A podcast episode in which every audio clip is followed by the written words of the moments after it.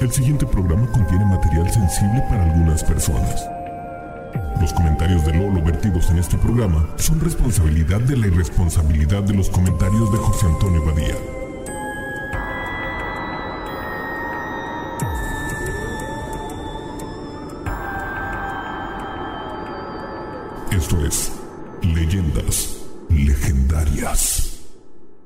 Bienvenidos a Leyendas Legendarias, el podcast en donde cada semana yo, José Antonio Badía, le contaré a Eduardo Espinosa y a un invitado especial casos de crimen real, fenómenos paranormales o eventos históricos tan peculiares, notorios y fantásticos que se ganaron el título de Leyendas Legendarias. Y el día de hoy, nuestro invitado en la silla legendaria es Gustavo Garza, es tundopero, practicante, escritor de Late Night, DJ y aún de luto por la muerte del cantante de The Prodigy. Así es. ¿Cómo estás, Gus? ¿Qué pasó hoy? Eh, triste por la muerte de... No te creas. No, no estoy tan triste. bueno, o sea, no, sí estoy triste porque se suicidó y era muy joven, pero... Por si querían pero- saber en qué fecha exactamente se grabó este podcast. Exacto. Ya se los Sí, ya se acuerdan de ese día. El día que se murió el de The Way de The Prodigy. Keith le, Flint Le, contarás llama. a tus hijos. Ah, sí. No te creas, pero estoy bien. A partir de... Aparte de todo ese pedo. Excelente. Muy bien. Pues espero que estés bien. Tiene que ver, de hecho, con música y otras cosas. Ok, ¿de qué se trata el tema Perfecto. de hoy? ¿De qué es la historia que Hoy, está pasando? hoy les voy a contar de un caso histórico relativamente reciente que involucra a los pitufos, gente voladora, la banda Kiss y se le conoce con el nombre del pánico satánico. Mm, creo que acabas de describir los noventas, ochentas, noventas. 80, 90, que es exactamente cuando sucedió El exorcista. El pánico satánico. Eso es más 70, pero sí desde allá había empezó la gente a empezar a pensar en estas cosas. Sí, sí, sí. Le encantaba Yo- a la gente. Sí, no. El autor Seth Andrews se refiere a esta década de los 80s y que continuó hasta los finales de los 90s como la cacería de brujas de finales del siglo XX y comprende un pánico moral que azotó especialmente a los Estados Unidos, pero cuyos tentáculos de paranoia llegaron a todo el mundo y que saldría a la luz cuando se descubrieron una serie de abusos sexuales ritualísticos satánicos que involucra a cientos de miles de niños, la desaparición de miles de gatos negros en Halloween y un sinfín de grupos satánicos que controlan las escuelas, los gobiernos y que resultó ser totalmente falso. Damn. Pero aún así, mucha gente inocente terminó en la cárcel. Wow. ¿Por qué quisieron? Pues ahorita Vestirse de negro.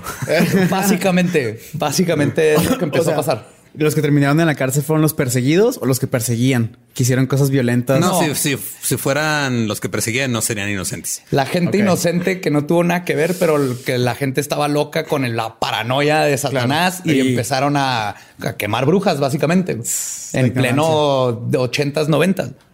Yo, el pánico satánico tiene sus raíces en los 70s.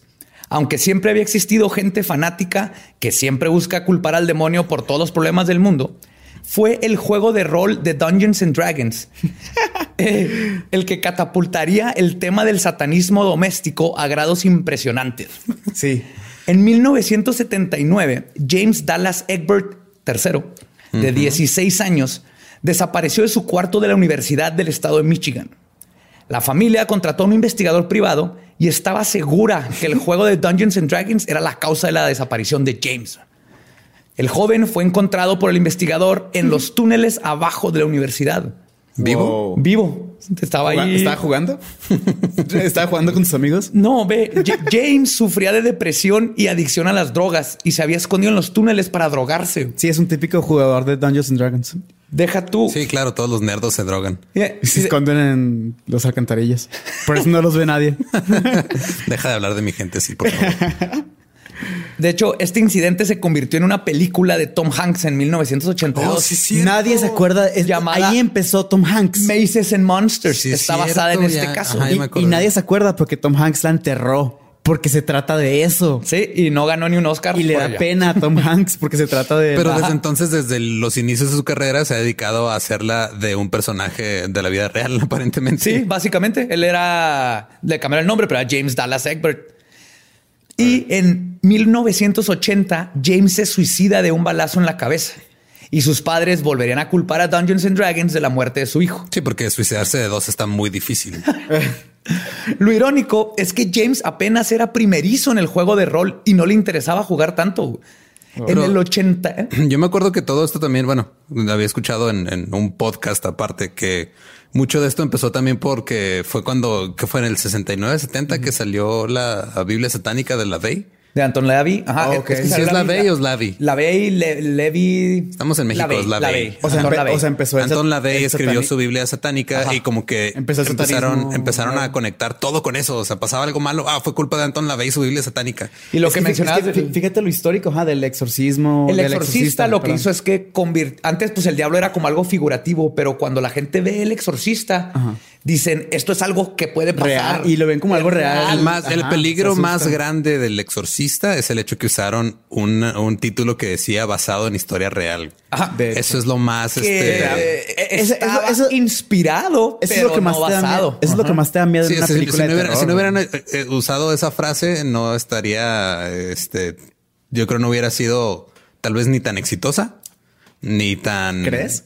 Sí creo. O sea, sí creo que eso le ayuda. Sí le da. Es como Blair Witch. Ajá. Es muy buena película, pero lo que lo impulsó fue todo lo que crearon alrededor de que la gente creía que era de veras. sí, entonces sí, o sea, porque imagínate a, imagínate a tu mamá que, saliera el exorcista ahorita en estos tiempos. Sí, ahorita no. Sale la película del exorcista ahorita en estos tiempos y tu mamá y mi mamá y la mamá de Badía creen que es real, porque dice ahí basado en hechos reales. Sí, no, no, no, la mm, acabamos. Sí, ya. Que de hecho, varios de lo que pasó aquí es que mucha gente creyó que otras cosas eran reales. Pero en el 82, un estudiante con depresión y de una familia que abusaba físicamente de él también se suicidó.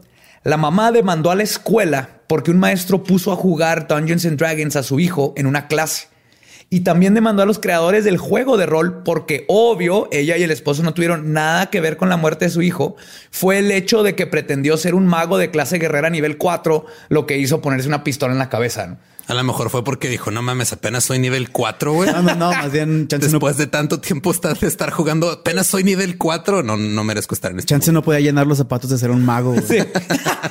creo aquí está algo curioso que justamente estos juegos te ayudan a a la gente con depresión, a la gente con muchas inhibiciones porque te, te saca, te tienes amigos. Es algo súper sí, es un juego de rol. Es este, están, están chidos. He jugado nada más como dos, tres veces. Tú tienes más experiencia jugando esas cosas que yo. sí.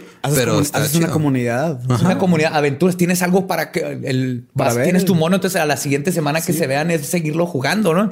Todo lo contrario que lo que estos padres este, describen. Sí, de hecho, si se hubiera metido más a jugar Dungeons and Dragons y hubiera subido de nivel a su mago, puede que seguiría vivo. Es que no sé si vieron, pero los, ninguno de los dos eran jugadores de Dungeons and Dragons. No, uno fue su primera vez jugó, no dijo, no, mejor no quiero jugar Dungeons and Dragons, quiero ir a meterme heroína abajo de un túnel. Ajá. Y luego el otro, su maestro suena lo, más, suena más divertido. sí, lo obligó a jugar Dungeons. Es, es más probable. maestros habían es más probable que veas dragones metiendo heroína que jugando Dungeons and Dragons. Calabozos y dragones para los que están perdidos en el inglés. Estos y otros casos convirtieron a Dungeons and Dragons en el chivo expiatorio de todo mal. Desde asesinatos. Dragón expiatorio, por favor. El, dragón expiatorio. Desde asesinatos en escuelas, depresiones, hasta simplemente de que tu hijo le gustara pintarse las uñas de negro. Bob Larson. Es que sé que hay que pintar una raya en algún lugar. O sea, pintarse las uñas de negro ya es too much. Pero no es culpa de Dungeons and Dragons. Buen punto.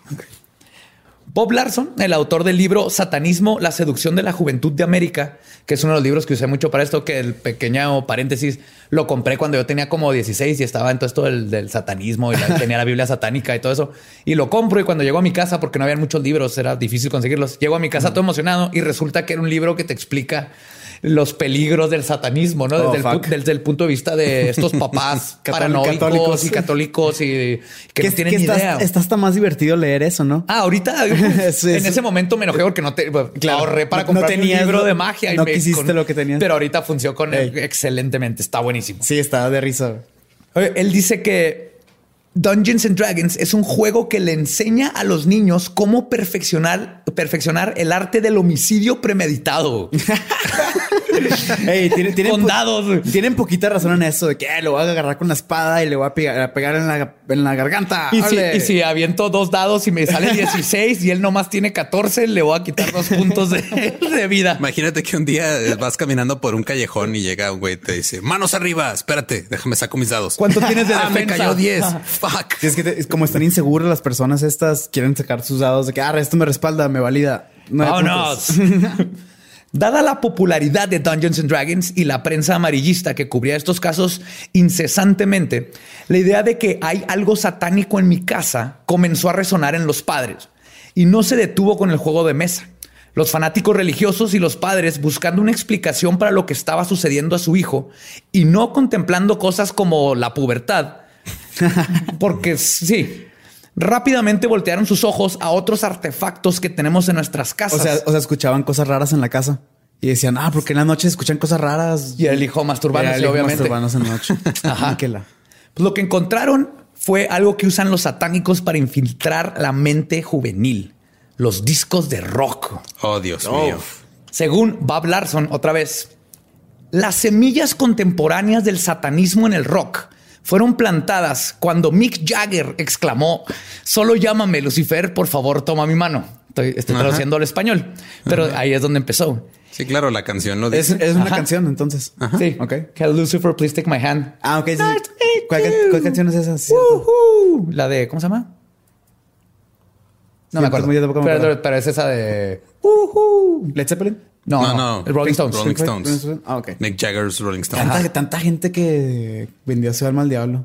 Ya, no, ya no puedes ni, con, ni recordar cosas. ¿En qué momento se llena el así el almacén de almas del diablo y dice, sabes que ya no quiero, Ya ya, no, ya, estuvo. no- ya estuvo de almas? Ya, ya me harté de rockeros. Ya estuvo. Sí, ya ya, ya estuvo. tenemos muchos. Todos están cantando en todos lados. Es que lo que no nos dicen es que el alma se caduca rápido. Entonces tiene que estar. Ya hay unas que ya se le caducaron. Las mandó al, al cielo otra vez. Ya váyanse.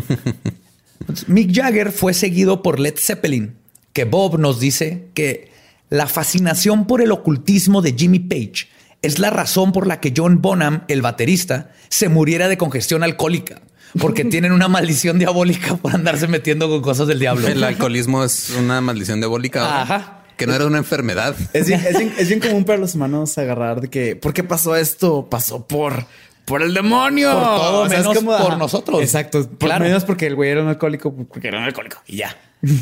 En Estados Unidos, los padres de familia hacían quemazones de álbums y algunos contaban que escuchaban gritos al echar los discos al fuego. Sí, los gritos de sus hijos. Mamá, no, mames. ¿Qué estás haciendo con mi disco de Led Zeppelin? Te odio, mamá. Y No. que salían espíritus del humo. O sea, los, los espíritus de la gente emputada de que ¡Eh, mis discos. Aparte, creo que inhalar humo de vinil no ha de ser muy No, bueno, no, ¿verdad? de cazar es alucinaciones. Es, es petróleo, de Sí. hecho. Es tóxico. Aparte de los Rolling Stones y Led Zeppelin, la banda Kiss es la única vez en la vida que Kiss va a ser nombrada en la misma oración que los Stones y Led Zeppelin. Quiero dejar eso en claro. Sí, sí, sí, sí. No se merecen estar ahí. Kiss eran catalogados como satánicos vestidos de demonios y cuyo nombre era un acrónimo para Kids in Satan's Service o Knights in Satan's Service. Oh, había escuchado más el de Knights. Niños al servicio Pero son demonios. Hay un güey vestido de gatito. Güey, es un gatito, lo que sea. un hombre estrella, un, un zorro Y Gene Simmons. y Gene Simmons. Pero como que que era era- el único que medio parecía demonio. Se, acaba, se acaba de hacer 100 veces más rockero de lo que era Kiss para mí. Gene, Gene Simmons era el demonio del cunilingus. Ah, qué vergas, güey. De hecho, Kiss, cama, que eran, eran- parecían eh, feroces, pero oye sus canciones y si no los estás viendo pa- es pop. Para este estándar ya se ven glam, pop, gay. Casi, casi. Y ¿Sabes cómo? neo- top- yo creo que los estándares de antes también eran súper pop. O sea, era rock, pero Sí. muy pop. Los Muy comparas pop, con Led Zeppelin de su tiempo y nomás por las caras Y- y era lo que. Claro que la gente decía que eran satánicos. Y- Claro. Y, también por esto que estás diciendo. Sí. Pero así es, Gene Simmons, el judío con cabello de pelos públicos y con un complejo de inferioridad, lo que quería era introducir a tus hijos al mundo de Satanás y al oscuro mundo de I want to rock and roll all night and party every day. Nice. El rock era la puerta al satanismo y se había inmiscuido en todas las casas. Black. Sabbath. Eh, no sé si vas a mencionar los Beatles más, más adelante, pero Sí. mi, mi mamá era súper fan de los Beatles, al grado que tenía todos los viniles y tenía muchas cosas. Qué chido. Wow. Luego se convirtió al catolicismo. No me digas que tiró los viniles. Sí. No, no, no, no, no, no. no. El único que se que sobrevivió porque estaba escondido, como que estaba mal puesto adentro de un, un vinil como de José José o algo así, fue Imagine de John Lennon, pero todos los demás. qué Yo último. recuerdo el día en el que mamá llegó y dijo, ah, es que en la iglesia nos dijeron que los Beatles una vez hicieron algo satánico y los sacó y los tiró. Y por ejemplo, ¿Se- esa ¿Se ha arrepentido de esto? No, sigue siendo católica. Oh, de hecho, Dios mío. estas cosas vienen de, de este pánico satánico. Por eso digo que lo- Sí, llegó a todos sí. lados. Sí, sí, nomás se, llegó se a- miscuyó en todos los países. Claro. Estuvo más fuerte allá. Es muy fuerte el catolicismo. Pues Black Sabbath, Iron Maiden, Alice Cooper, hasta Stevie Nicks. Stevie Nicks. Decían que era una bruja y hacía aquelarres en sus conciertos. Obviamente ninguna de esta gente jamás fue a un concierto de ninguno de Claro ellos. que no. Y descubrieron que ACDC era el acrónico para Antichrist Antichrist, Devil's Death Child. Oh, yo ¿Cómo, creí que era? Antichrist, Death to Christ. O sea, ¿Cómo, Anticristo, cómo lo muerte a Cristo. descubrieron? ¿Cómo lo descubrieron? Pues algún idiota lo, Sí, lo dijo. Lo dijo, sí, es, básicamente. ajá, el- por ejemplo, Black Sabbath, yo me acuerdo de, de lo de, bueno, no me acuerdo porque no me tocó vivirlo, era el 71, el 72, En pero tu- me acuerdo de una de las cosas que a mí me platicaron por las cuales Black Sabbath era tan malo, era porque cuando sacaron el disco de Paranoid, eh, una, una enfermera se suicidó en, In- en Inglaterra. Y cuando lo encontraron en el tocadiscos estaba el disco de Black Sabbath de Paranoid. Y de ahí se agarraron para tacharlos de satánicos. Lo mismo pasó con Judas Priest.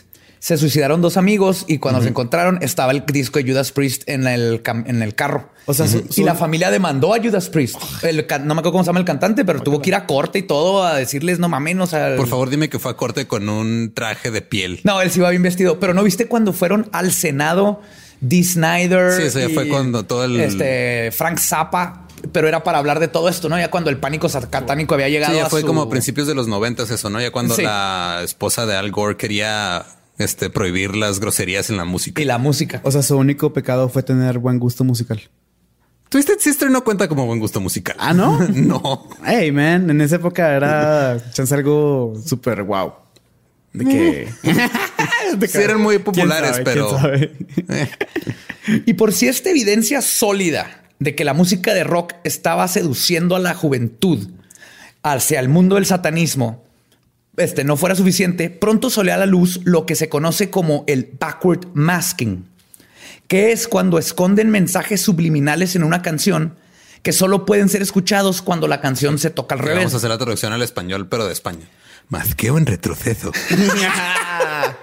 Coño, el Exactamente esas palabras usarían. El Black Sabbath eh, son satánicos, hombre. El sábado negro. el sábado negro y el, el, como el, el aero, ¿cómo se dice? Cepelín. Cepelín. El globo aerostático, Cepelín. El cepelín de plomo. Ese telín de plomo. Y que según los expertos, estos mensajes satánicos infectan tu cerebro porque como entran inconscientemente, no hay forma de que te defiendas de ellos. Oh, no. Ejemplos de estos lo encontramos en bandas como los Beatles y su canción Revolution 9 del álbum White Album, que me dio risa escribir eso, pero tenía que decir el álbum, álbum White Album White Album, se llama se White llama. Album. A ver. Que aquí traigo un ejemplo. Sí, esa rola ya en, en- o sea, ya como está, se escucha satánico. Ajá, pero Entonces, checa. A ver, déjalo pongo. Number nine, number nine, number nine, number Sí, esa es la nine, versión original. Number nine, number nine, number nine. Nanny Anderman, Nanny Anderman, Nanny Anderman, Nanny Anderman, Nanny Anderman, Nanny Anderman, Nanny Anderman. What? Que los expertos de cultos satánicos dicen que ahí lo que están diciendo es turn me on, dead man, turn me on, dead man, que significa básicamente excítame, hombre muerto. Que no sé por qué los Beatles encontraron que number nine al revés dice turn me on, dead man y no tiene sentido, pero, Pero, obviamente no es un mensaje satánico. Obviamente es porque es una referencia a que Paul McCartney se murió y lo reemplazaron con un. Con un doble Ajá, con y ese va a ser un tema que tenemos que tocar porque yo estoy de acuerdo con eso. Ajá, entonces Paul ajá, o sea, ahí están, están hablando de- del cuerpo de Paul McCartney, no están hablando de nada que tenga que ver con Satanás. Digo, también con mu- mucha gente que, como estaba en este pedo, en el, en el- pues loca por todo este rollo, pues checó todos los discos, seguramente, que eran populares. Sí. Y seguramente encuentras cosas que dices, oh, esto, esto parece esto, esto parece que dice Sí, esto". Sí, ya cuando, ajá, ya cuando estás buscando algo lo vas a encontrar. Lo vas a encontrar. Y todo esto iban haciendo de pastores locos y papás. Y lo siguen insanos. haciendo. Como- ah, claro. Cuando salió Pokémon fue un pedote Ah, para ahorita- mí. o sea, ahorita llegaremos a eso, mis no papás- te mis papás preocupes. me- mis, mis papás me veían como satánico porque me gustaba Pokémon. O sea, te veían como satánico porque te gustaba Pokémon y no porque sacrificabas palomas en tu patio. ah, exacto. O sea, esa era- esa Sí, era- segura- seguramente era Pokémon. No, y nuestro bigotudo favorito, Freddie Mercury, también estaba involucrado en la indoctrinación satánica de la, de la juventud. Si ponemos al revés la canción de Another One Bites the Dust, escucharemos lo siguiente. A ver, déjala pongo. A la parte primero, primero al derecho y luego ya ponemos al revés.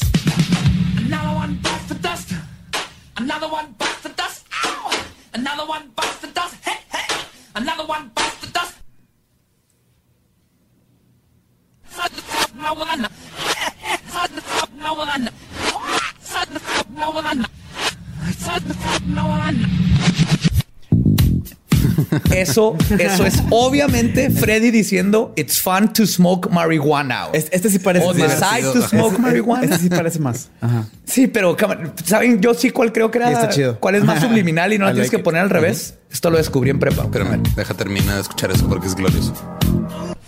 Ya. La que sí, yo en prepa descubrí que es más probable que sea mensaje subliminal es bicycle race. ¿Por qué? Bicycle race, buy cigarettes, buy cigarettes. Y por eso empecé a fumar. Estás tratando de justificar tu adicción al tabaco. Eso no. Y, y incluso Weird Al Yankovic, renombrado músico de parodias y comedia, fue seducido por el lado del Lucifer. Si puedes poner el ejemplo. Empieza otra vez la que es normal y luego sale la al revés. A ver, espérame que ya le bajé el volumen porque se me olvidó está. que había un tercero.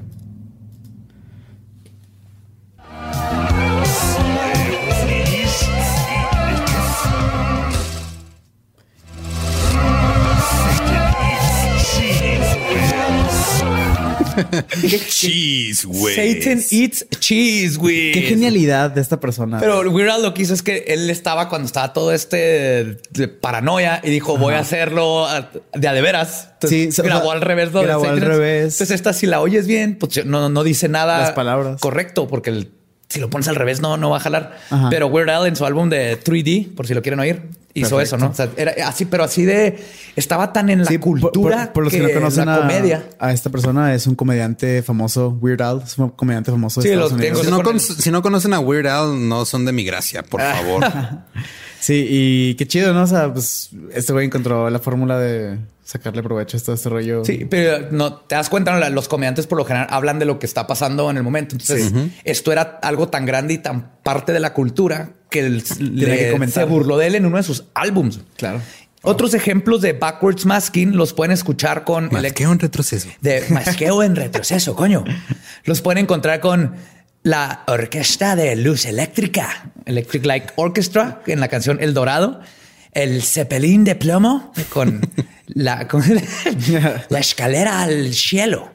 Y The Eagles con Hotel California. Ya ni siquiera estoy haciendo acento en No español. ya, no, ya no sé qué estás haciendo, pero Todas las canciones clásicas. Pero si quieren buscar esas canciones, entre a otras. mí lo que, lo que me gusta de Hotel California es de que Hotel California describe un hotel del cual no te puedes escapar. Lleno de fantasmas. Ajá, No, y la no, canción está tan larga que a veces sientes que no te puedes escapar de ella y la tocan en todos lados, güey. La odio.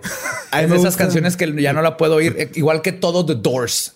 Los he Ah, oído ¿por tanto qué? No. porque los he oído tanto que ya De hecho, a mí, a mí se me hace que Satanás, Satanás tiene muy buen playlist porque todas sus canciones bien vergas. Ah, No, claro. no, no. Lo que vamos a darnos cuenta ya cuando ah, venga el apocalipsis y llegue Satanás es de que no va a traer rock, va a traer K-pop, güey. Ese es en realidad lo que nos va a mandar la chingada. ¿Eso es satánico?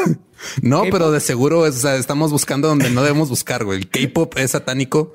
Lo dije yo ahorita aquí. K-pop, si volteas K-pop es un 606. K. hay que hacer La revés. K, ¿qué número de letra es? Estoy seguro que le puedo sacar ahí una conexión con el satanismo. Nomás denme unos 15 minutos. Hay que hacer el Mex Pop. Es la onceava, ¿Es la onceava? creo. Le vamos a sacar una conexión con el. Si estos vatos pudieron en los ochentas conectar al, al- todas estas cosas al satanismo, Sí, nosotros sí, podemos con siempre puedes conectar algo. Claro. Aquí en el norte estuvimos un poco más en contacto con este fenómeno. A mí, por ejemplo, me tocó que en el Instituto México, escuela católica, trajeran a un experto que nos puso todas las canciones que les acabo de mencionar.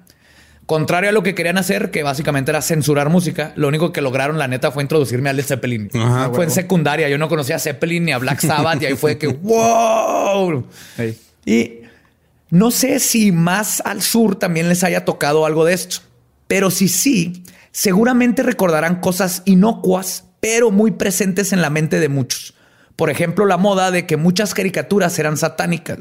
Caballeros del Zodiaco, Dragon Ball, y que habían mamás de todo México pasando el chisme y queriendo prohibir a sus hijos ver animeo. Uno de los animes más recientes que sufrió de esto fue Pokémon. que al parecer lo escribió el mismísimo diablo. Y si escucharon alguna vez una señora o a tu madre o al padre de la parroquia decir que Pokémon era malo o satánico, lo más probable es que viene de este pánico satánico. Lo escribió el diablo de la mercadotecnia porque atrapar a 150, o sea, comprarte 150 No, pelu- eran peluches. ahorita ya son como como en seis. 700. Y ahorita, Sí. güey, es- eso mercadotecnia fue, Claro. fue una revolución. Aparte lo hicieron japoneses que ni siquiera todo. creen en Dios y, el, y Satanás. Pero bueno, Las eso no es lo importante. Las aquí. historias son buenas.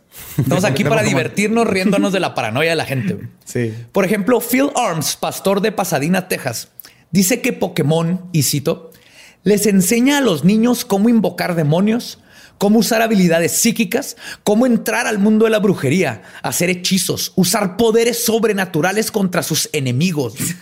y lo más peligroso de todo es que condiciona a los niños a aceptar principios de ocultismo y evolución. No, no, no, no, no, no, Si algo, si algo te enseña Pokémon, es la condependencia, güey. Codependencia entre Pikachu y Ash es lo ve, único ve. que te enseña Pokémon. No, no, no.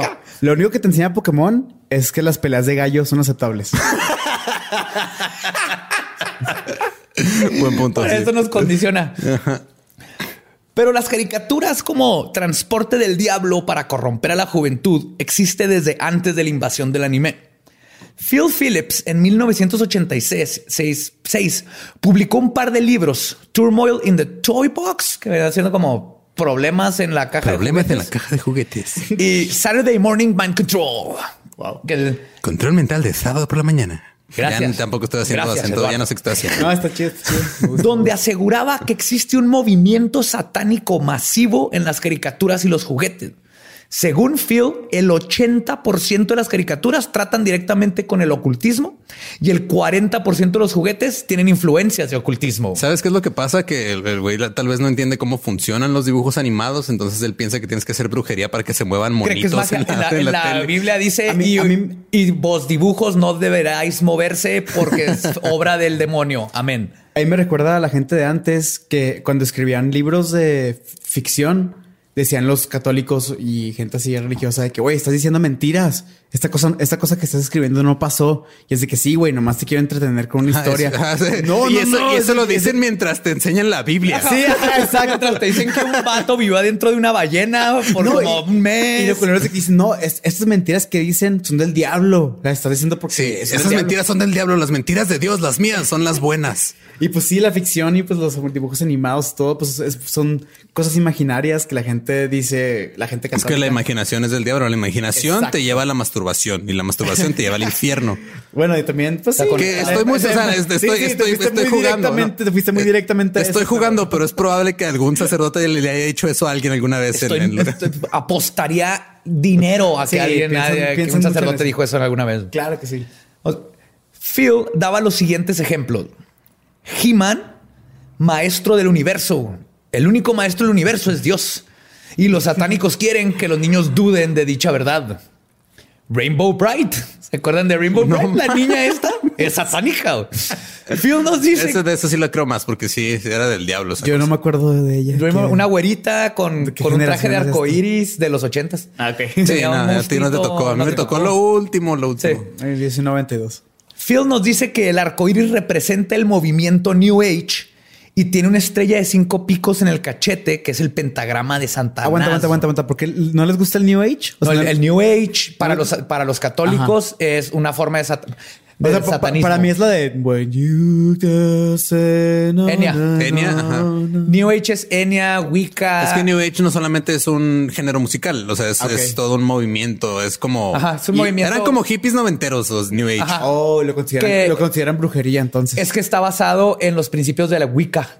Ok. Y de, este, de las brujas naturales y todo esto. El Ah, New Age ok, es estar uno con la tierra y tu energía de los árboles y, y todo el, paganismo y todas estas cosas. Brujas naturales. Empodera a la sí. mujer mucho y por Eh. eso se hizo muy popular el movimiento primero con las mujeres. Y por eso pero no- era, y pero era satánico. Y por eso no le gusta a los por eso es satánico porque el Porque- por eso gusta. Satanás dejaría a una mujer. Las- mala porque según la iglesia católica, las mujeres solo sirven para que las embarace un espíritu y luego tengan al hijo de Dios. Así es. Y Satanás le es el quiere que las mujeres ganen lo mismo que los hombres y eso está prohibido en la Biblia.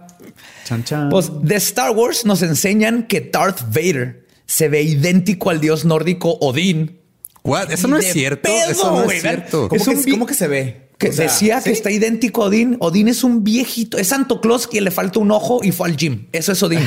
No sé de dónde sacó que, que se parecía. Uno O que sea, se parece Odín es. Santo Claus después de que se divorcia y se mete al CrossFit. Ajá. Mamado, Simón.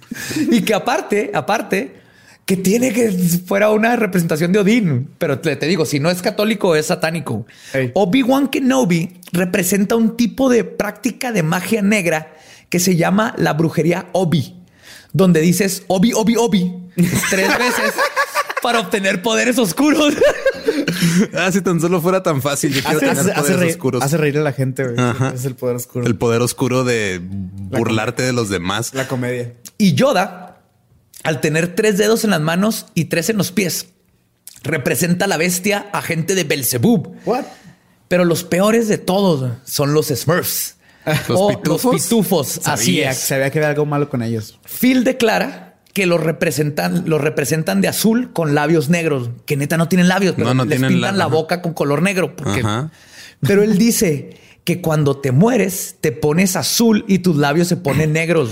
Y esto es de una entrevista en televisión Ay, en prime O sea, time. La el- pueden buscar o sea, en YouTube. El güey vio un güey muerto y lo vio azul y dijo, se parece a los pitufos. Vio una, vio una persona pequeña muerta. Ándale, De hecho, yo que ese vato ni siquiera viste Vio una persona, asume. vio una, vio una persona de baja estatura fallecer enfrente de él y dijo, no mames. Se traumó. Está azul como un pitufo. Los pitufos. A huevo. No, o sea, lo, lo único raro de los pitufos es que nada más había una mujer en una aldea. De hecho, es parte del problema, porque dice Phil que por ser esto representan a criaturas muertas y son una comunidad de puros hombres. Smurfette no cuenta porque la hicieron. Entonces tienen la- una connotación homosexual. Sí, ¿Quién la hizo? ¿Quién la hizo? La hizo Gargamel. Gargamel para y la mandó como espía. ¿No has visto los pitufos? No, pues no me sabía la historia. Que, a ver, cuenten- Gárgame la- a ver, la no, crió. No creo que mucha gente se sepa esto. Cuéntenla. Toda la, toda la gente menos tú se sabe la Ay, historia ay. de los pitufos. No es, a ver, ¿quién se sabe esto? vamos a hacer- comenten, vamos a hacer una donde se- encuesta. Donde se, pueda, donde se pueda comentar en las redes sociales. Ok, pues. Comenten. Vamos, cuando, los, cuando subamos el episodio, vamos a hacer una encuesta en las historias de Sí. Instagram. A ver quién se A sabe ver, la historia de va, para que no te pitufos. quedes con la duda, Pero platíquenlo. Ajá, por Es, favor. eh, lo- los pitufos son unas criaturas ah, azules de labios negros que están muertas, aparentemente. Este- esta es la historia de mentiras. Ajá. Y- ajá, pero son estos gnomos Ajá, azules y Gargamel los odia nomás porque eran los ochentas y las caricaturas eran buenos y malos. Sí. Entonces, como no los puede atacar porque se esconden así, hace a Smurfette para, Oh. para meterla de espía. Y como era niña, pues todos la dejaban. Pero Smurfette se hace buena Oh. y, y traiciona a Gargamel y se No queda con los, mames. con los pitufos. Pero por eso nomás hay una chava. Güey, ya me gustan mucho más los pitufos ahora. Ya tienen una dimensión bien cabrona, güey.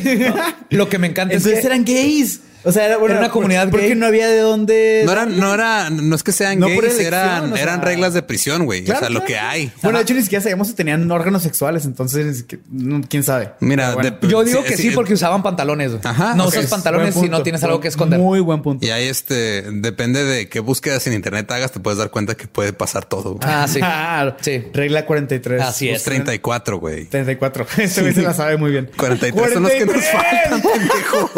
34. Es que tengo dislexia. 34, 43. Discúlpenme. Perdón, ya el cielo. No se quieran ya, perdón. No, no, no, olvídenlo. No, no. Las Co- cadenas de Corten tele- este pedo del, del podcast. Las cadenas de televisión amaban toda esta información. Las noticias lo reportaban casi a diario. Talk shows entrevistaron a supuestos expertos o víctimas o ex satánicos que advertían a la sociedad que una sociedad satánica quería pervertir y atrapar a todos los niños. Era tanta la fuerza del pánico satánico. Qué ironía, ¿no? Que al final fue la iglesia la católica iglesia la que quería atrapar a todos los niños. Esa fue la güey. magia del diablo. güey. Lo- Les está diciendo, ¡eh, ven acá, ven acá! Lo que te choca es lo que te checa. Ah, qué bonita Oh, frase. Sí, güey. Los psicólogos uh, están de acuerdo. O sea, era tanta la fuerza eh, del pánico satánico que incluso las cosas que ya eran consideradas malas, ahora eran más malas porque resulta que ahora son satánicas. Como lo fue con el caso de las drogas. Mm. El, un La detective. lechuga del diablo. La lechuga del diablo. El, El repollo del repollo demonio. del demonio. repollo del demonio. El betabel de Belzebub. Pero ese no queda porque el betabel no es verde, pero me gustaría. Betabel. Ya, ya hay este, algunos strains rojitos y todo. Ya está. Ah, ya, hay sí más se puede, cosas. entonces. Sí se puede, sí. Por ejemplo, un detective y teniente llamado Larry Jonesy, Jonesy, director de la red de impacto de crímenes de culto que existía en los ochentas. De hecho, Vamos a poner la liga para que si quieren visitar su sitio, para que vean lo que le enseñaban a los policías en ese tiempo. Y está ¿Todavía gloriosa. existe el sitio? ¿O está Eh, Una como- página lo recuperó, le hizo como un, pero está en es todo su glorioso letras ochentero. verdes sobre Oh. blanco. Tiene una hormiga con casco así de Under es un- es- Construction. es- es una cápsula del tiempo. Sí, total. Y eso se lo mandaban a todos los policías porque fue un gran problema, ¿eh? que cómo, cómo entrenaban a los policías. Ahorita vamos a llegar a eso. Pero él dice que los cultos satánicos son los que más venden droga y la venden más barata. Ajá, Entonces, qué, bueno, qué bueno que me dices. Sí, ahora sabes, necesitas encontrar un culto satánico. Fuck. Los drogadictos, con tal de tener acceso a droga, se meten a los cultos. Una vez en el culto, te Ah, lavan el cerebro wow, wow, por la wow. dependencia a la droga. Eh, esto se me hace ya una historia muy rara de un, un católico que se inventó. Ok, esto. no, ahí, ahí te va. Ahí te va. El problema es que este es un, de- un detective. Es un retirado detective, de 18 años. ajá. Ah, ok, y esto, él iba a diferentes, ¿cómo se dice? Precintos. Sí, a diferentes. ajá. municipios a entrenar a la policía diciéndole esta información. Oh. Ok, ahí te va. Versión alterna. Yo cuando estaba en la universidad de- en El Paso, en El Paso, Texas, ahí a una cuadra de la universidad había una iglesia bautista. Entonces, la iglesia bautista te daba comida gratis los miércoles, Mm. pero tenías que escuchar un sermón bautista. Yo llegué a ir a uno de esos cuando tenía hambre. Yo también. Sí, por. YouTube, por YouTube. Sí, por YouTube, ahí por la universidad. Todavía- creo que todavía siguen. Ajá, todavía siguen ahí. Es que Ajá, y luego- donar sangre por, o por si, por si gustaría comer Sí, gratis. entonces, o sea, están, están diciendo que los drogadictos hacen lo mismo, pero con satánicos en vez de con comida. Así es, igualito. De hecho, no me parece mal. Pero acá está más padre porque te dan, te dan comida y te enseñan de nuestro señor Satanás. Y te ponen buena, es mala. y te ponen buena música. Pero aparte, imagínate que decir, eh, compa, ¿tra- ¿traes tachas? Sí, pero déjame te hablo de nuestro señor Satanás. Ven para acá. Ah, fuck, ok. ok, qué padre. güey. O sea, una vez en el culto te lavan el cerebro y por la dependencia a la droga ya no te puedes salir y te hace satánico. Y que de hecho otra función que tienen las drogas en los cultos satánicos es de desensibilitar a los nuevos reclutas, porque sin estar drogados no podrían aguantar ver todos los rituales que ahí se hacen.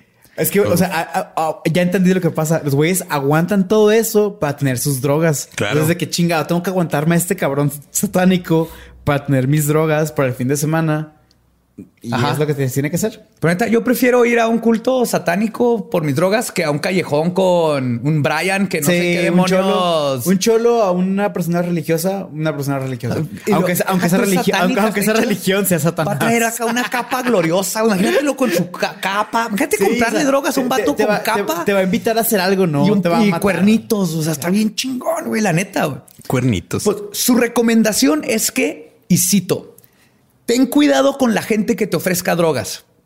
Ten cuidado de amigos que en una fiesta te inviten a un cuarto para tomar drogas, porque esas personas lo más probable es que quieran introducirte al culto satánico. no, no, lo más probable es que quieran consumir drogas contigo y ya. Y son, diver- son divertidas y puedes juntarte con ellas. Y Ten, ten miedo del güey que venga a ofrecerte drogas porque te va a pedir dinero prestado para más drogas. Ese es el único miedo que le debes tener a las personas que usan drogas. Eh, tú también consumiste, ¿no? mames. Sí, cuidado con tu amigo que te ofrece drogas porque van a terminar conectándola al día siguiente y luego vas a estar desvelado el lunes porque llevas tres días de party. Y eso es de Dios. Eso no es de Dios, perdón. Tres días de party, tres días Eso de no es- resurrección. Ajá. Ajá.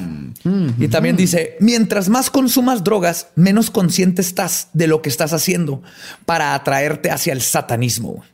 De hecho, por favor, les voy a, les voy a, me pueden agradecer esto después. Busquen en YouTube Law Enforcement Guide to Satanic Cults. No, Es- no está en es- español, ajá, obvio. Es un video de esos así como de entrenamientos de los ochentas, hijo, no, es Para la policía, Hay, hay varios, sí. pero busquen el vato que tiene mullet, que está en un parque y dice lo siguiente: está el vato así, no todo. Y lo dice: el parque se usa generalmente para dos cosas. Satanismo y homosexuales. y luego sube unas escaleras, sube unas escaleras y hay un pentagrama en un árbol, güey. Así que no mames, lo pusieron. Sí, me imagino ahí al Ralph así que Se rieron ¿Aquí y lo pintó, pusieron. jefe? Sí, ponlo, güey. Y llega, oh, ¿Cuántos mira, picos lleva? Ah, perdón, hice una judía. Déjeme lo vuelvo a borrar. en un, en un tambo de basura. Chile, chance los que fumaban mota en ese parque lo, lo pusieron ahí irónicamente porque la gente los acusaba de eso. y Este dijeron, vato "Eh, actuó vamos a- como vamos- nada, güey. vamos- vamos se a encuentra un asustarlos". hongo, se encuentra un hongo pintado así en un de eso, el hongo, el clásico hongo noventero, ochentero que pintaban acá los Ravers. En un bote y él es que este es esto significa que aquí venden hongos y es todo un culto a la psilocibina y los satánicos es su droga de especialidad. Oh my God. Y lo peor es que estos son videos oficiales Sí, que le ponían a la policía. O sea, imagínate que la policía de ahorita le eso. entrenara con esa mentalidad. Y aunque hasta ahorita hay un pánico, pero todo raya en lo ridículo y lo gracioso. Y pues, bueno, para la gente de sentido común, obviamente, ¿verdad? Las cosas no tardaron mucho en tornarse muy peligrosas, porque igual que en Salem, Massachusetts, y con los juicios y ejecuciones de las brujas, cuando suficiente gente comienza a creer en algo, por más ridículo que pueda parecer, las masas atacan. Y una masa iracunda y mal informada es muy peligrosa. Con estos videos e intentos de que la policía supiera identificar a los cultos satánicos, las autoridades pronto acuñaron un término para una actividad en particular, el abuso ritualístico satánico o ARS. Sí, o sea, hasta le pusieron ya un término Ya cuando, algo ya que cuando no alguien- existía. ya cuando algo tiene siglas, ya es súper Ya oficial. es güey. oficial y lo peor es que no existía. güey. Pero ¿por qué abuso? Porque eh, ahorita vas a ver, pero empezaron los rumores de que habían lo que se fueron de, de la, mu- de hacer música satánica a está lleno de satánicos en los parques a los satánicos están abusando De gente. eh, de gente y los secuestran y los, este, los sacrifican y abuso sexual y todo esto. Ok. Wow. Así es, hasta ese punto llegó el pánico. El rumor que eventualmente se convertiría en verdad y comenzaría la cacería de satanistas comenzó en un caso en donde en 1980 un psiquiatra canadiense llamado Lawrence Pasder y su paciente, después esposa Michelle Smith, publicaron un libro que se convirtió en un bestseller. En el libro titulado Michelle Remembers o Michelle Recuerda, Pasder documenta su tratamiento con la paciente adulta llamada Michelle Smith, que recordaba abuso sexual en su infancia en Victoria, Canadá, en la época de los 50. Bajo hipnosis, Michelle recordó rituales extraños. Muchos de estos ocurren en una habitación en el sótano o en un cementerio. Emplean cuchillos, masoquismo, violación y asesinato. En un momento dado, Michelle dijo que se metieron en un auto con el cadáver de una víctima muerta de los satanistas y el coche se estrelló a propósito, como si una fuerza paranormal lo hubiera movido. También afirmó que tuvo que soportar 81 días consecutivos de abuso en un maratón de ritual en el que todos los miembros del culto convocaron al mismo Satanás. Michelle delató a su madre como uno de los integrantes de este abuso. Michelle Remembers fue una gran sensación cuando apareció en la escena literaria en 1980, que corrió como la pólvora en los grupos cristianos hasta el punto de que el mismo Vaticano se interesó por el tema. Las alegaciones de una red organizada de satanistas en toda América del Norte que secuestraba niños e hizo cosas horribles eran demasiado polémicas para no tener atención. Pasder comenzó a consultar otros casos en lo que las personas se manifestaron y alegaron que recordaban el abuso sexual satánico en su infancia. Eventualmente, un periodista consiguió los nombres reales de la familia de Michelle y su dirección. Al ir a investigar, descubrió que el cementerio donde estuvieron los rituales no coincidía con la historia. El cementerio estaba rodeado de casas residenciales y se supone que ya estuvieron 80 días abusando de ella sin que ningún vecino lo viera. Además, que al visitar la escuela de Michelle, encontró que ella no había faltado ni un solo día a la escuela. Tenía asistencia perfecta. Creo que está difícil que te estén abusando un rito satánico y luego ir a la escuela y sacarte unas calificaciones y no faltar. No, es que, mira, si te pones a pensarlo, eh, tanto rito satánico necesita financiarse de cierto modo. Entonces, mientras ella iba a la escuela, ellos iban a vender drogas y luego ya pasaban por ahí a la escuela con dinero de drogas para comprar más este, aditamentos satánicos. Y el ciclo continúa. Ese Es el ciclo de Satán. Al entrevistar al padre de Michelle, este negó todo. Resultó que Michelle tenía dos hermanos que nunca se mencionan en el libro y que por alguna razón muy conveniente nunca habían sido abusados. El choque que reportaron en el libro nunca sucedió. Fueron a buscar en los periódicos y en la policía. no, no pasó. No pasó. Habían muchísimas inconsis- inconsistencias que finalmente comprobaron que todo era falso. Y lo peor de todo es que la mamá que involucró se murió de cáncer antes de que saliera a la luz que era falso todo lo del libro. Entonces ella se murió como una mamá que a su hija permitió que la violaran y que fuera parte de todo un culto satánico. El papá nunca perdonó a, a la hija, obviamente, por arrastrar el nombre de toda la familia por el cañón. Pero dos cosas salieron de encontrar que todo era un invento. La primera es que la falsedad venía por parte de la regresión que el psicólogo hizo sobre Michelle, lo que creó falsos recuerdos. En teoría, para ella era posible que sí creyera que esto sucedió, sucedió pero fue porque el, el, psicólogo fue guiándola hacia todo esto. Oh. Y con la ayuda de su propia imaginación fue llegando al punto donde sus mentiras se convirtieron en recuerdos reales para ella. Este tipo de regresión fue investigada por la Asociación de Psicólogos y se le conoce como el síndrome de la falsa memoria. Incluso la psicóloga Elizabeth Loftus de la Universidad de California dirigió un famoso experimento de manipulación de la memoria, corroborando después por otros, corroborado después por otros investigadores, en el que logró implantar en un grupo de sujetos el recuerdo de que se habían perdido en un centro comercial a la edad de cinco años. con pura regresión y sabían todos que no era cierto y eventualmente lo logró, ¿no? Lo creyeron. Wow. Entonces, ahorita todo esto de, la- de implantar el- el- la regresión está.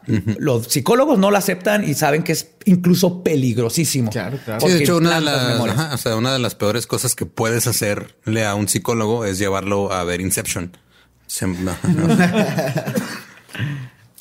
La segunda cosa que salió del caso de Michelle es que el libro y las técnicas de regresión utilizadas por el psicólogo fueron usadas para investigar otros casos de supuestos ARS y destruir muchísimas vidas.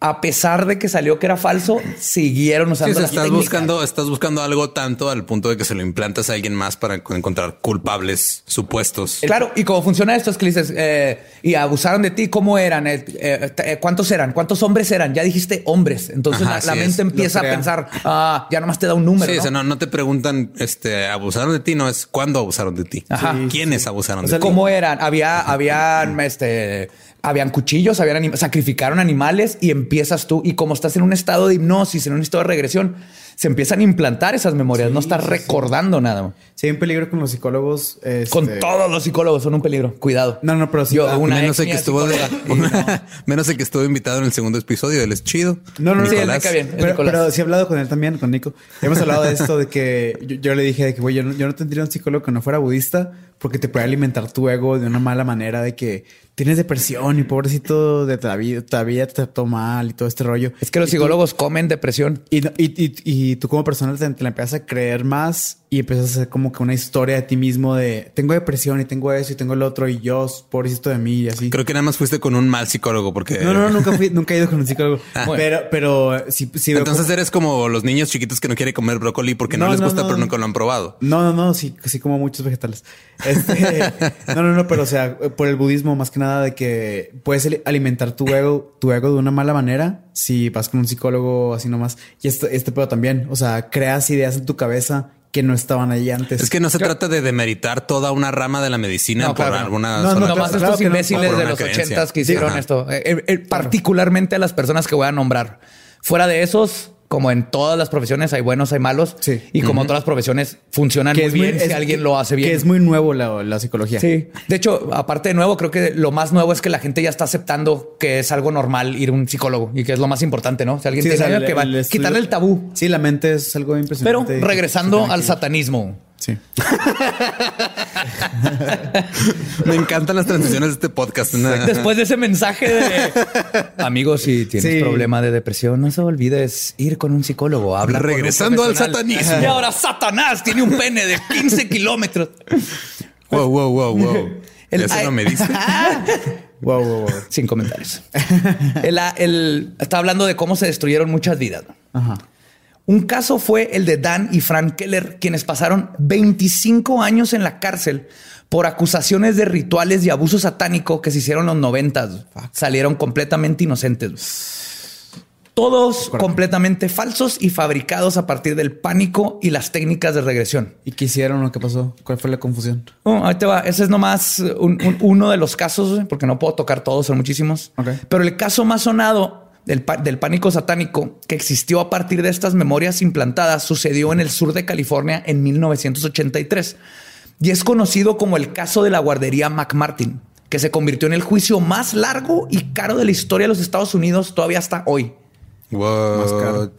Los seis años que duró el juicio comenzaron con una sola persona, una fanática cristiana que había leído toda esa propaganda sobre cómo el satanismo estaba atacando a la juventud de nombre Julie Johnson, quien en 1983 denunció en la policía que su hijo había sido sodomizado por un profesor de la guardería McMartin. Ese docente, Ray Buckley, era el nieto de la fundadora de la entidad, Virginia McMartin, e hijo de la administradora, Peggy McMartin Buckley. Las sospechas de Johnson de que su hijo había sido abusado comenzaron cuando el hijo le dolió la colita mientras hacía popó. ¿Ok?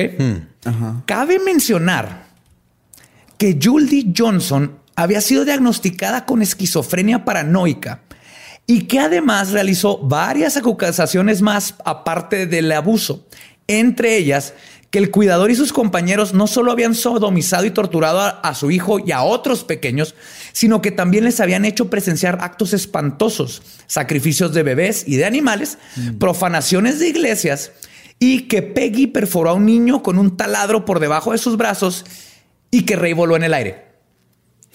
¿Ok? Hasta ahí lo suficientemente ridículo. La vieja con, este, con esquizofrenia paranoica. Pues por alguna razón, después de escuchar esto, el juez descartó el caso por falta de evidencia. Pero la policía tuvo la brillante idea de mandar una carta a más de 200 padres de familia de ahí de la escuela con el siguiente mensaje. le quité pedacitos para hacerlo un poco más corta, pero esto es lo que dice. Querido padre, este departamento está realizando una investigación criminal incluyendo abuso de menores. Ray Buckley, un empleado de preescolar de Virginia McMartin, fue arrestado el 7 de septiembre de 1983 por este departamento. Recuerden que ya lo fue- habían ajá, soltado y fue porque no hay pruebas en- ajá, con cargos falsos. con cargos falsos, pero la policía manda esta carta. El siguiente procedimiento es obviamente uno desagradable, pero para proteger los derechos de sus hijos, así como los derechos del acusado, este interrogatorio es necesario para la investigación completa. Por favor, interrogue a su hijo para ver si él o ella ha sido testigo de un crimen o si él o ella ha sido víctima. Nuestra investigación indica que los actos criminales posibles incluyen sexo oral, manoseo de genitales, nalgas o pecho y sodomía, posiblemente cometida bajo el pretexto de tomar la temperatura del chico. ¿Te puedes imaginar cómo papá, güey, que lleguen los chotas y te digan, pregúntale a tu hijo de cuatro o cinco años si lo sodomizaron? Nomás imagínate explicarle la sodomía a un niño de cinco años. Sí, o sea, la última vez que lo intenté me corrieron de un kinder. Por eso ya no doy clases. Era por su bien. También pueden haberse tomado fotos de los chicos sin su ropa. Cualquier información de su hijo relacionada con alguna vez haber observado a Ray Buckley retirarse del aula solo con un chico durante el periodo de siesta o si alguna vez observaron a Ray Buckley atar a un chico es importante. No hay evidencia que indique que la administración de la guardería preescolar de Virginia McMartin tiene conocimiento alguno sobre esta situación. No se ha descubierto información concernente, a- concernente al mal funcionamiento de la guardería durante la investigación. Además, ningún otro empleado de la escuela se encuentra bajo investigación por acto criminal alguno. Tengan un buen día. Güey. ¿Cómo chingado se le ocurre a la policía? Aparte de que ya no había evidencia. Sí, ya lo habían soltado porque dijeron, dijo el juez, no hay evidencia, esta tipa está esquizofrénica, ya, vámonos. Y los chotas mandan esto. Pues obviamente, esta, esta carta causó un pánico en los padres que exigieron a las autoridades hacer algo. Los medios apoyaron la historia y rápidamente se involucró al Children's Institute International o el Instituto Internacional de los Niños. Su directora, Key McFarlane, acuérdense de este nombre, esta estúpida Key McFarlane, quien se encargó de entrevistar a más de 300 niños con su sistema psicológico para lograr que los niños recordaran lo que pasó. Key McMartin había leído las memorias de los recuerdos de este De Michelle. de Michelle y dijo: Yo sé cómo está el pedo, pero primero que nada, Key estudió artes finas y tenía una maestría en servicio social. O sea, no era psicóloga ni No. psiquiatra, ni tenía ningún estudio sobre psiquiatría. güey. Ajá. Para nada estaba capacitada para hacer lo que hizo. güey. Pero ¿cuándo, cuándo ha detenido eso uh, a alguien? No estás capacitado para ser presidente de México. Y Sí lo sé hacer. Aprendes en el trabajo. Claro, sí. Pues ahí les va. Primero que nada, Key lo que hizo fue a- junto a los niños Y según sus estudios en arte, los niños abusados sufren de un síndrome de represión. Entonces, para que recuerden lo que pasó, necesita usar monos anatómicamente correctos y títeres. Entonces los entrevistas y las entrevistas, este es un resumen de todas, pero neta no es exageración lo que estoy haciendo aquí. Esto es lo que hace. Imagínense este idiota con un con una títere en la mano y es así de hola niño, te violó un culto satánico. Y el niño es de no. El señor títere dice que estás mintiendo, estás tontito. Oh, sí, viste esos videos. Tus amigos dicen que ellos sí los violaron. No, y el niño dice, pues a mí no. Sí te violaron, te doy un dulce. Ok, sí me violaron. También mataban animales en túneles secretos y sacrificaron niños e invocaron a Satanás. Sí, ya dame un pinche Sí, dame ya. otro dulce. Sí, es lo que pasó. Les daban, les daban, les daban y la única respuesta correcta era decir que sí. Entonces, entonces, según Key, cuando un niño dice que no al ser cuestionado sobre si fue abusado, Está- significa solo una de estas cosas. Nomás hay una de estas. Puede ser que lo bloqueó. Puede ser que sí se acuerdan, pero no quieren decir. O puede ser que no, que dicen que no para que los presiones para que puedan liberar su memoria reprimida. güey. Niños, siempre digan que quieren ver a su abogado. nunca, nunca digan nada. Siempre digan, quiero ver a mi abogado. Esta tipa. Quiero ver a mi Nada- abogado, señorita. Nada. Pero te violó un culto satánico. Cállense, señorita, quiero cállense. Todo es, quiero ver a mi abogado. Sí. No voy a hablar hasta que no vea a mi abogado. Obviamente, con estas técnicas profesionales, resultó que 360 de los 400 niños que iban al plantel fueron abusados sexualmente en ritos satánicos. Claro, no, es que sí era un problema muy grave. Oye, entre, entre que les daban macaroni y crayolas y pegar este pastita en papel, los violaban e invocaban a Satanás.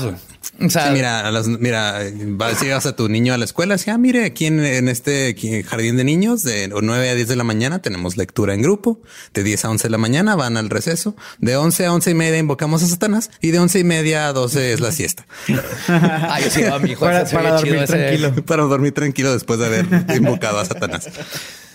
Como podrán imaginar, los testimonios de 360 casos de abuso ritualístico satánico que esta artista visual descubrió causó que los padres y toda la comunidad se volvieran locos y sedientos por castigar a los culpables.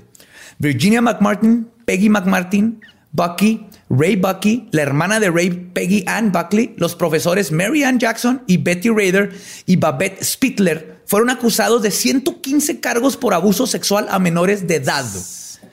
En la corte, las 115. pruebas 115 cargos.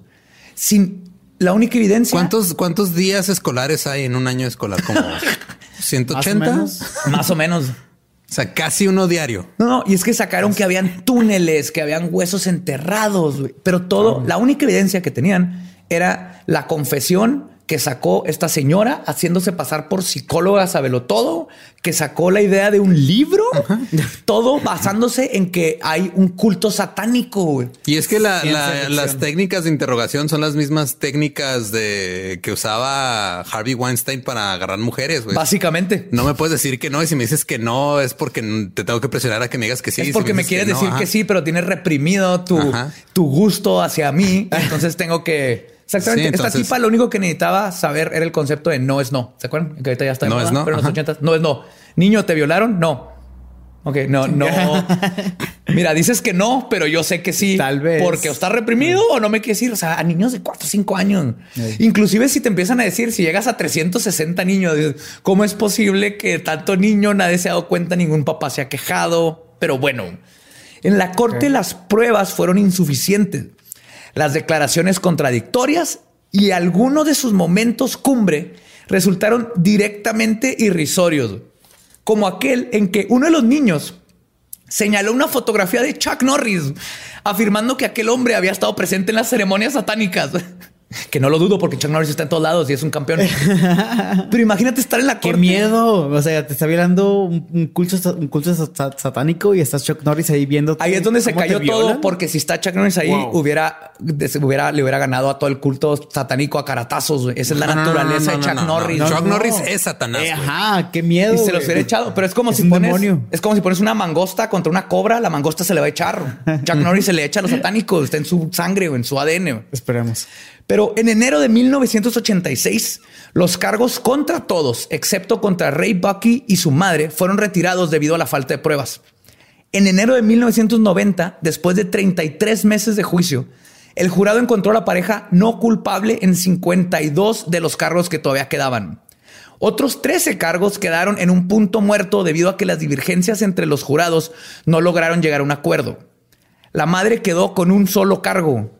Algunos miembros del jurado dijeron que no estaban plenamente convencidos de la inocencia de Bucky, pero que la en la acusación no habían conseguido pruebas suficientes.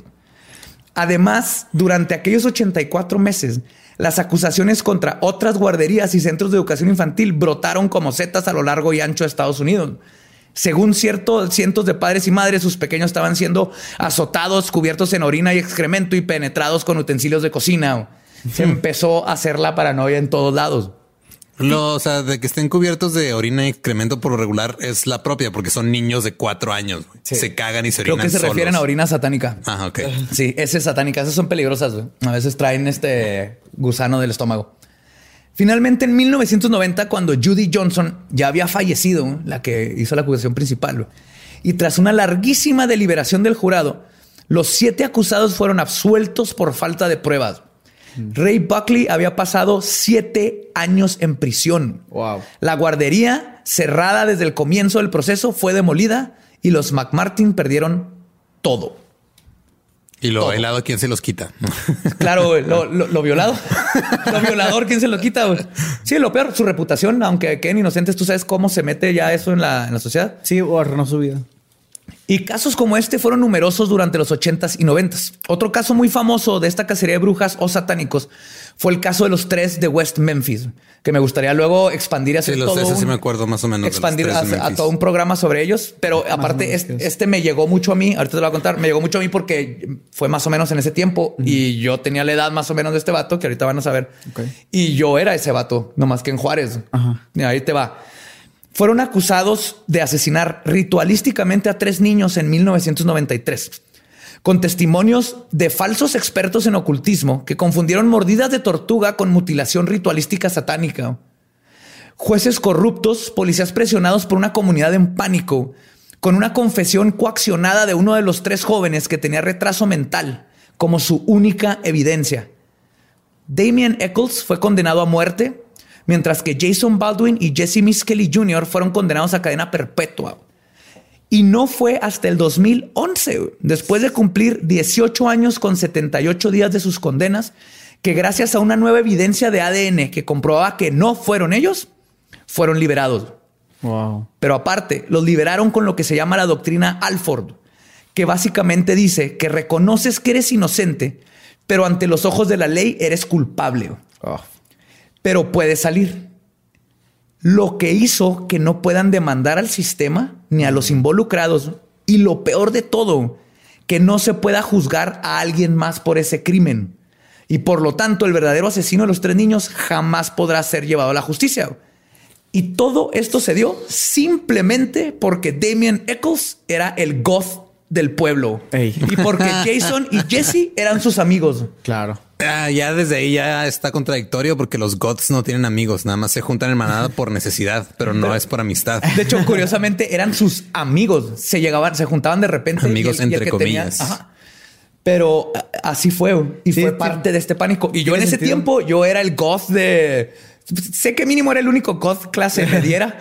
no sé si el- en el centro o así habían más goth. No salía mucho de toda esta área, pero yo el único y pasaba algo raro y era fue Badía. Fue Badía, ¿no? Con mi Pero en la defensa de las demás personas, una vez estabas enterrando una paloma muerta en el patio, ¿no? ¿Qué Era un becerro. Un becerro. Ajá, pero que me regalaron y yo quería el cráneo. Eso, eso de la paloma muerta, ¿tú lo hiciste o por qué lo ¿Cuál? estás mencionando? Bueno, ahorita me dijiste un Sí, te- chiste. sí de eso. tengo, sí tengo una historia con una paloma muerta, Sí, pero o no sea, tiene nada que ver con eh, eso. Eso de chiste, yo, yo- o sea, me dijiste que yo enterraba palomas muertas en el patio, Ah. que no es cierto. O sea, no, no- No, yo eso no- fue un chiste de Lolo. Lo del becerro sí pero, fue lo, cierto. pero lo volví a mencionar y se me No, hizo es que raro. mi historia con la paloma muerta no tiene nada que ver con esto. Cuéntalo. Acá lo del, lo del becerro sí fue cierto, pero lo que hice es que quería la cabeza para tener el cráneo. Entonces, Wow. con una navaja suiza bien satánico, Le corté la cabeza. Era un- en una feria de ciencias. La estaba en Formol y me la regalaron. No me la iba a llevar toda. Enterré el cuerpo porque pues, es un cuerpo muerto y me llevé en el Formol nomás la cabeza en un frasco más chiquito. Pero alguien me vio y resulta que hice un culto, un, un pacto con Satanás atrás del Instituto México. Sí, pues, que sí. sí lo hubiera hecho, pero no así. Así no se hace. Lo hubiera hecho bien. El punto, el punto es que siempre yo era el pasa algo y era fue Badía, ¿no? Porque andaba de Sí. negro y, y y también neta, pues esa edad es, es parte de tu rebelión. Sí, es y parte si de te dicen que eres el satánico, dices que a huevo, ¿no? Y les echa y le echas ganas Sí, que te- fue algo que te- fue un problema con. Damien Eccles. Era muy listo el vato. Y cuando le preguntan si eres satánico, el Simón, él nunca creyó Se empoderó. que la gente lo iba a poder juzgar por eso legalmente, ¿no? Entonces tú, yo veo en él, yo hubiera actuado igual en esa situación porque te crees así como que, ¿qué me pueden hacer? O sea, no es ilegal Sí, te- ser pagano te y tienen satánico. miedo, te tienen miedo, te da más poder. Y no, lo chingaron. Y ese fue, en, en resumen, lo que fue el pánico satánico de los ochentas y noventas que pues, nos tocó Entonces, a todos. Cero palomas muertas. Cero palomas muertas. Sí, nadie aquí ha matado palomas, no. Cero. Es que yo no maté a la paloma, nada más. nadie, nadie dijo eso, pero bueno. Es que no- yo- neta, yo no la ya estaba ahí cuando llegamos, güey. ok. Ah, entonces no cuenta Satanás. No, te no cuenta Lo cuentas como algo traumático, güey. No, no, No. Si quieres hacer ritos satánicos, tienes que hacer bien. güey. Necesitas No, es que ni siquiera. Güey, Ve por un pollo rostizado o crudo. Ajá. Ahí empieza. Palomas, no, no, no. Necesitas Sabía, algo más sabía que mi mamá era satánica, güey. Es pollo. Ajá.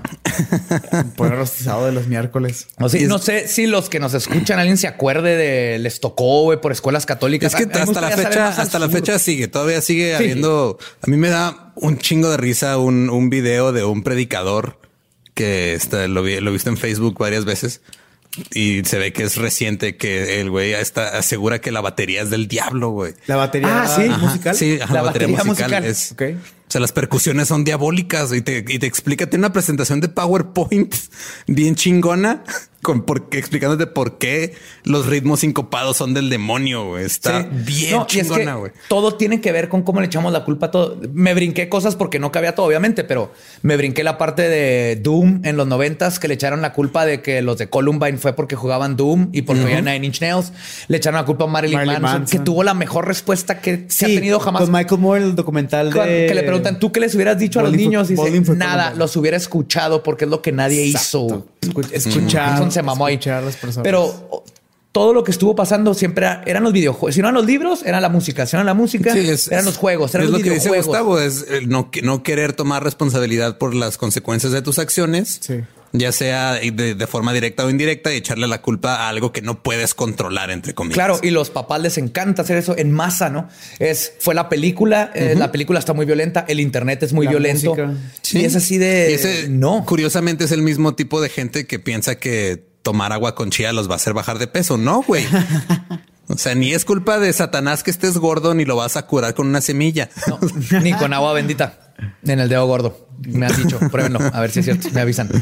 Pero sí, entonces estaría bien chido que nos digan cómo, cómo pasaron ustedes esta época, si les llegó. No, y es que hasta ¿Qué la- es lo satánico del, del, del año, ¿no? Sé que cuando salió Pokémon Go también sacaron. Oye, ahorita sí, todo, el- ahorita todo el, el pedo que pasó hace poco con lo del Momo Challenge, que es del año pasado y volvió a salir otra ¿Qué es vez. el Momo Oh, Challenge? está. que es este, es una, supuestamente es un challenge que te hace que te, o sea, son como que te van poniendo retos y el último como es el que de te la, mates. como el de la ballena, azul. Pero ahora es Momo, pero es totalmente fake. Sí. es la pura noticia, güey. No hay un challenge. Sí, es un, Exactamente, le echan la culpa a eso. Le echan la culpa a eso y todo es porque, pues porque están aburridos, o sea, se cansan de ver memes en Facebook y se ponen a hacer. Y por ejemplo, cosas. nosotros le decimos el Momo Challenge, pero estoy seguro que dentro de los círculos de los católicos y cristianos y todo eso es el diablo. Claro. Y eso viene del diablo y cuida a tus Sí, hijos sí. y guárdalos en tu casa porque Oye, los Teletubbies, los Teletubbies eran, eran diabólicos. No, los Teletubbies no eran diabólicos, eran creación de alguien que estaba en el SD. Eso es Ah, diferente, güey. Para, para los que tenemos sentido común, pero para los católicos eran, eran los, el triángulo era el triángulo de Satanás porque es la, tri- la trinidad de demoníaca y todo. Es que todo, si le quieres sacar esa parte, Puede serlo. pero todo radica de esa necesidad de no, de, de poder justificar a veces cosas, cosas. injustificables. Exacto. Sí, o sea, lo, lo que pasó en Columbine, por ejemplo, que fue el, el- la primer asesinato en una escuela famoso. Antes que fuera mainstream. Antes de que fuera mainstream, antes de que pasara cada fin de semana. Sí. Bueno, cada miércoles, ¿verdad? El fin de semana. El fin de no semana no, no van a la escuela. escuela. Pero eso pasa y la neta eran dos tipos con muchos problemas en casa, muchos problemas mentales, que resulta que les gustaba jugar Doom. Y Pero escuchar- cuando escuchar pasa, la gente Manson. no puede comprender que hay gente que está mal porque toda la vida ha tenido malas este, Sí, es que tiene que ser culpa de malas algo más. familia y todo eso. Entonces no puede ser culpa de, de 15 años de cómo O sea, lo hasta- crearon. Es hasta- culpa hasta- de un videojuego como o de un músico. O sea, la psicología es muy nueva. Mucha gente antes no creía de que ah, esta gente puede tener algo mental. Así que no. Sí, sigue Está- siendo está- tabú, está- ajá. tiene algo, un, de- un demonio adentro. Sí. Y es, y es lo peor, ¿no? Es, ok, es 2019. Hay un carro volando en el espacio tocando David Bowie con un astronauta. Ese carro oficialmente hoy Tesla ha viajado SpaceX. más millas que cualquier otro carro en la historia del mundo.